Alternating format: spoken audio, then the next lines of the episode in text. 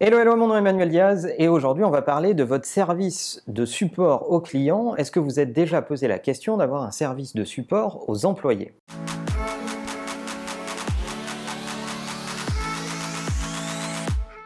Alors dans toutes les professions ça existe, qu'on vende des produits ou des services, on a tous un service après-vente, un service de support aux clients pour assister nos clients dans leurs questions, euh, le fait de régler leurs problèmes ou les assister dans leurs décisions euh, d'achat euh, qui peuvent intervenir en amont. Ça paraît frapper au coin du bon sens pour les entreprises d'avoir un service client. Pour autant, si on considère que les premiers clients de l'entreprise sont les collaborateurs, c'est eux qui achètent entre guillemets le projet de l'entreprise et qui vont choisir d'y rentrer pour travailler avec, pourquoi n'aurait-on pas des services de support aux employés? Ce qui m'amène à poser cette question, c'est euh, toutes les enquêtes qui existent et les études qui existent sur la relation au management et la relation à l'entreprise en général, qui est étudiée sous toutes les coutures par différents organismes. Et euh, quand on fait la synthèse de ces différentes études, on se rend compte que euh, ce qui va le plus compter pour les collaborateurs, c'est la relation à leur entreprise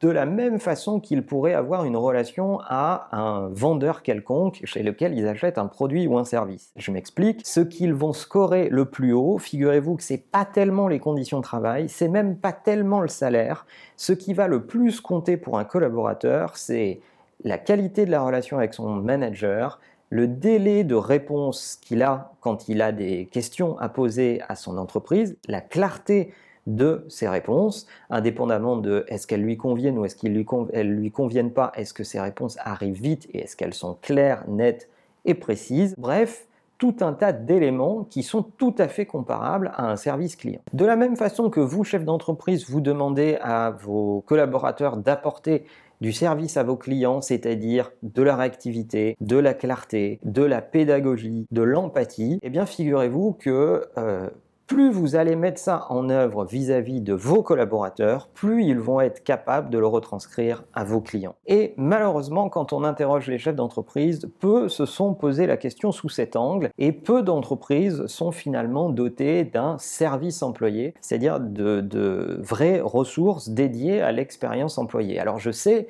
que ça peut paraître une dépense euh, coûteuse, inutile, et qu'on va invoquer toutes les raisons possibles pour ne pas le faire, en disant on doit mettre notre argent euh, plus près du chiffre d'affaires, plus près du client pour faire plus de revenus. Sauf que ben, c'est exactement comme euh, la théorie de la fuite. Soit vous mettez toujours plus d'eau dans la baignoire qui fuit, soit vous vous attaquez à régler le problème de fuite pour ne pas être finalement dans la compensation permanente. Il y a quelques entreprises très innovantes euh, vis-à-vis de, ces sujets. Google en est une dans, le domaine des technologies, IBM aussi, mais il y en a aussi dans l'industrie. Bref, quelques entreprises se sont mis véritablement à démarrer des démarches expérience employée et à apporter vraiment du, du care, de, de la notion de service à leurs collaborateurs. Et on se rend compte que dans la majorité de ces entreprises, les gains de performance ne sont pas neutres puisqu'ils oscillent entre 18 et 30 33% à l'échelle des 12 mois après la mise en service d'une expérience employée en mode support. Donc oui, vous allez dépenser un peu d'argent sur ces sujets, mais oui, la productivité que vous allez en,